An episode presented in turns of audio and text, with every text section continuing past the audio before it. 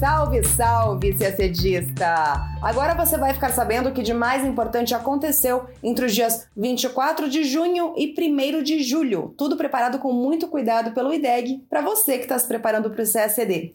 Aqui nós vamos explicar os principais resultados das cúpulas da OTAN e do G7. E falamos também de BRICS Irã e Argentina manifestaram interesse em fazer parte do agrupamento. Na Europa, o governo da Escócia pretende realizar plebiscito sobre a saída do país do Reino Unido, mesmo sem autorização do governo britânico. Aqui na América do Sul, em meio aos grandes protestos que tomaram as ruas do Equador, o presidente Guilherme Lasso escapa de um pedido de impeachment e faz um acordo com os manifestantes. E por fim, Brasil. O país assume a presidência rotativa do Conselho de Segurança da ONU e a gente conta quais serão as prioridades do mandato brasileiro. Tudo isso em detalhes você acompanha agora no nosso podcast. Os chefes de Estado dos 30 países que integram a OTAN, a Organização do Tratado do Atlântico Norte, se reuniram esta semana em Madrid, na Espanha, para a cúpula anual da organização. Um dos principais resultados da cúpula foi o consenso sobre a entrada de Suécia e Finlândia no grupo. Quando os dois países manifestaram sua vontade de fazer parte da aliança, algumas semanas atrás, a Turquia afirmou que não apoiaria, alegando que os, os governos dos dois países apoiavam grupos de oposição ao governo turco. Mas depois de negociar com os demais membros, a Turquia mudou de posicionamento e na quarta-feira, dia 28, durante a cúpula, assinou com a Suécia e com a Finlândia um acordo para apoiar a entrada dos dois países na OTAN. Se for formalizada a entrada desses dois países, e tudo indica que será, isso significa o fim da neutralidade de dois séculos, no caso sueco, e sete décadas, no caso finlandês. E o que a Turquia ganha com isso ainda não está claro, mas o governo turco já solicitou a extradição de 33 integrantes de organizações de oposição acusadas de terrorismo pela Turquia e que estão exilados na Suécia e na Finlândia. Ainda não se sabe se os suecos e os finlandeses vão realizar essa extradição. Bom, Putin, Vladimir Putin, o presidente da Rússia, alertou na quarta-feira que se a Finlândia e a Suécia aceitarem receber tropas e infraestrutura militar da OTAN em seu território, Moscou responderá simetricamente.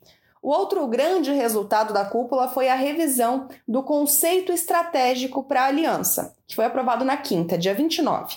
Esse documento define as prioridades, as tarefas essenciais e as abordagens da OTAN para a próxima década. A última vez em que ele foi revisto foi 2010. Agora, na revisão de 2022, a Rússia é classificada, segundo o novo conceito estratégico, como a ameaça mais significativa e direta à segurança dos aliados e à paz e estabilidade do Ocidente. O documento indica que a aliança militar não pode mais considerar a Rússia como parceira, mas que permanecerá disposta a manter os canais de comunicação abertos com Moscou para evitar uma escalada de tensões.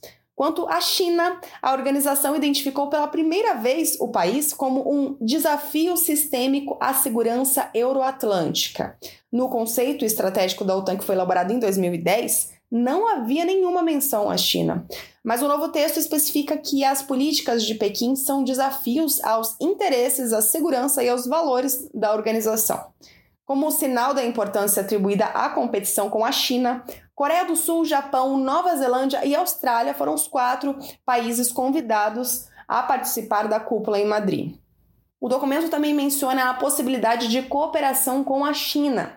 Diz o texto, abre aspas, continuamos abertos a um envolvimento construtivo com a República Popular da China, inclusive para construir transparência recíproca com o objetivo de salvaguardar os interesses de segurança da aliança. O terceiro resultado importante da cúpula foi o compromisso firmado entre os membros para aumentar seus gastos em defesa. Ao todo, a OTAN afirma que aumentará de 40 mil para 300 mil o seu efetivo de reação rápida.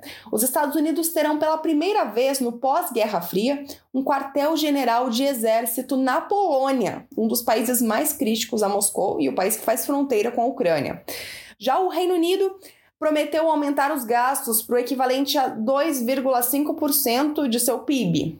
E até, isso até 2030. Ele também indicou que pressionaria outros aliados ocidentais a também aumentarem o seu orçamento.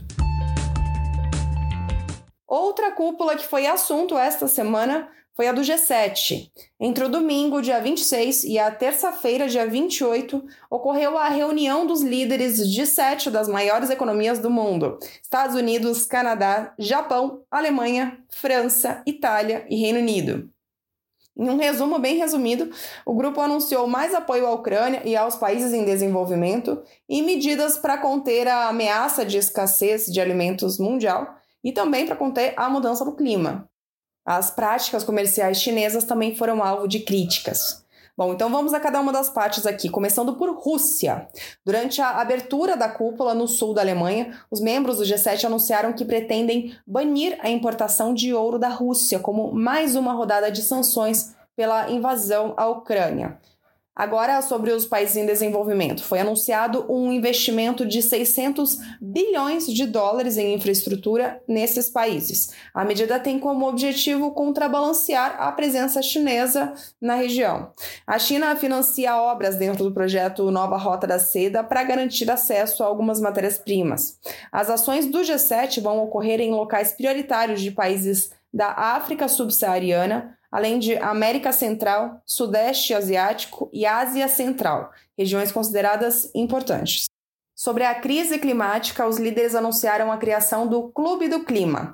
A iniciativa pretende criar um grupo de países que vão adotar regras e padrões comuns sobre questões ligadas ao clima e a emissões de carbono, para evitar disputas tarifárias e outras discussões fiscais voltadas ao mercado verde. Os líderes do G7 disseram que o Clube do Clima será inclusivo e aberto a países comprometidos com o Acordo de Paris sobre a crise alimentar, o G7 se comprometeu a disponibilizar 4,5 bilhões de dólares suplementares para atenuar a crise alimentar mundial, aumentando o total de engajamentos comuns a 14 bilhões em um ano.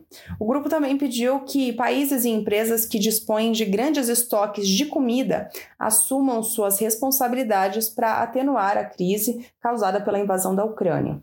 O G7 também exortou todos os países a evitar estocar excessivamente produtos alimentares que podem causar novos aumentos de preço. Quanto à China, por fim, os países do G7 mostraram uma posição comum diante da ameaça representada por Pequim.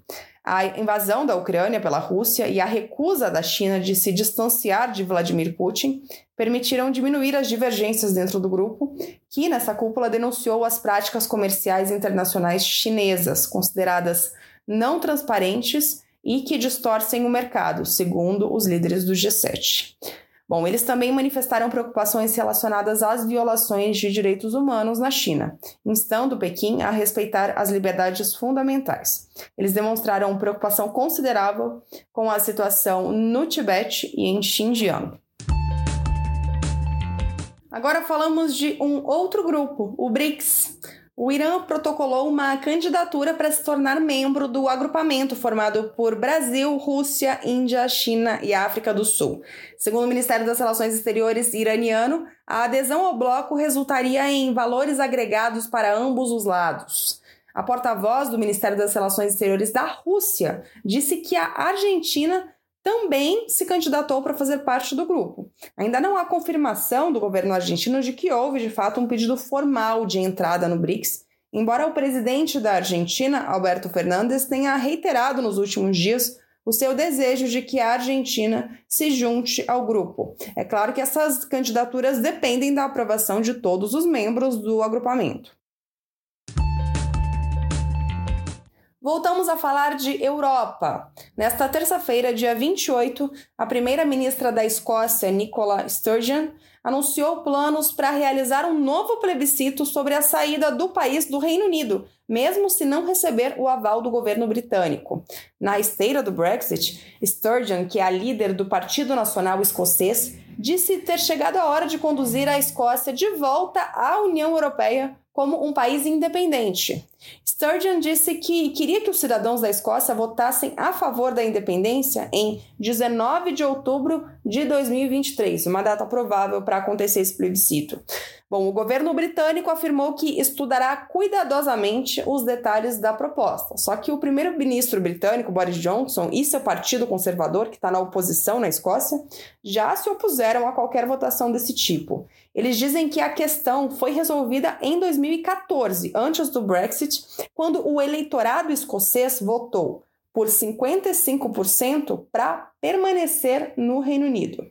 Só que em 2016, na consulta popular realizada em todo o Reino Unido que referendou o Brexit, cerca de 62% dos escoceses votaram para permanecer na União Europeia. Por esse motivo, a primeira-ministra disse que o Brexit levou a uma mudança tão significativa do cenário político escocês que uma nova votação era necessária. De acordo com a lei, o governo do Reino Unido em Londres deve primeiro concordar com o plebiscito. Para fazer isso, teria que emitir uma ordem conhecida como Sessão 30. Mas, em um discurso no início deste mês, Sturgeon disse que iria levar a proposta adiante de forma independente, sem o consentimento britânico. A primeira-ministra também garante que está disposta sim a negociar com o premier Boris Johnson mas que, nas palavras dela, não vai aceitar que a democracia escocesa seja mantida como prisioneira por Londres. Falamos agora de América do Sul. O presidente do Equador, Guilherme Lasso, escapou de um pedido de impeachment na noite de terça-feira, dia 28. Os parlamentares que defenderam o afastamento de Lasso levaram o pedido de impeachment sob o argumento de que ele teria instigado uma grave crise interna ao fracassar nas negociações com setores do movimento indígena que protestam nas ruas há mais de duas semanas contra a alta no preço dos combustíveis. A moção obteve 80 votos a favor, 12 a menos do que o necessário para que ela fosse aprovada. Essa votação foi na terça, né? Aí, dois dias depois, na quinta-feira, dia 30, foi anunciado, enfim, um acordo entre representantes do movimento indígena do Equador e o governo de Guilherme Lasso para encerrar os protestos. Essas negociações foram mediadas pela Igreja Católica.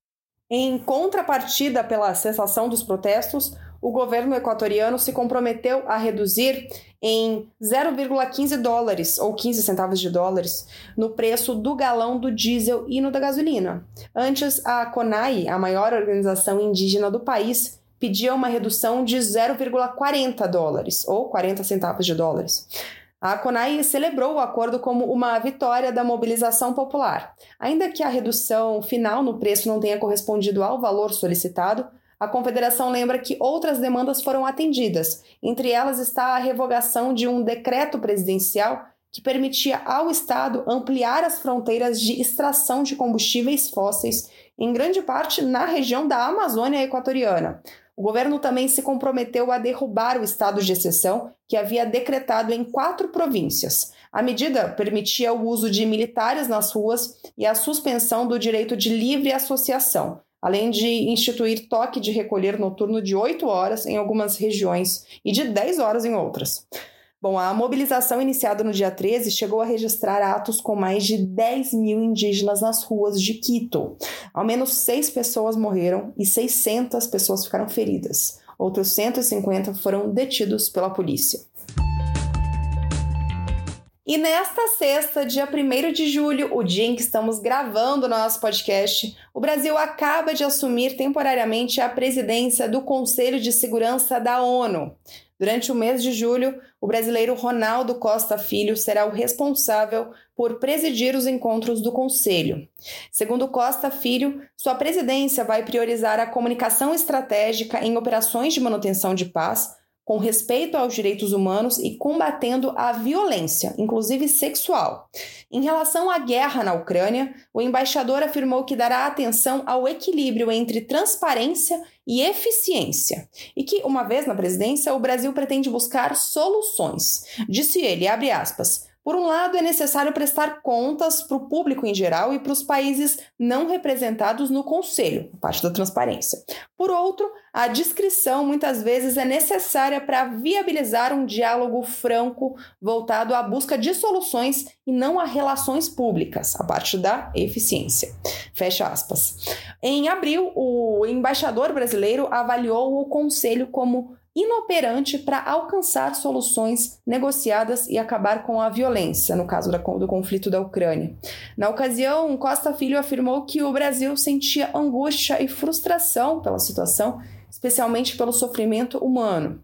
O embaixador também afirmou que o Brasil organizará um debate sobre crianças e conflitos armados, que abordará temas como recrutamento de crianças soldado e o ataque contra escolas e educação.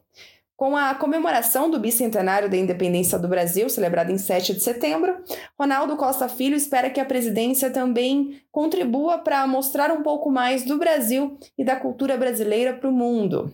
Este mês, inclusive, a missão brasileira promove uma exposição sobre Rui Barbosa na sede da ONU em Nova York. O embaixador ainda citou que o Brasil pode colaborar para a busca comum entre membros do Conselho pela Paz e Segurança, afirmando que o país possui uma posição singular por suas dimensões continentais e seus mais de 150 anos de convivência pacífica com seus vizinhos. 15 países integram o Conselho, vale lembrar, sendo cinco deles permanentes e com poder de veto: China, Estados Unidos, França, Rússia e Reino Unido. O Brasil ocupa um assento não permanente pela 11ª vez para um mandato que vai do início de 2022 até o fim de 2023. Antes de deixar a posição, o representante brasileiro deve ser presidente novamente no Conselho em outubro de 2023. E a gente termina o nosso podcast por aqui. Uma ótima semana, bons estudos e até sexta-feira que vem.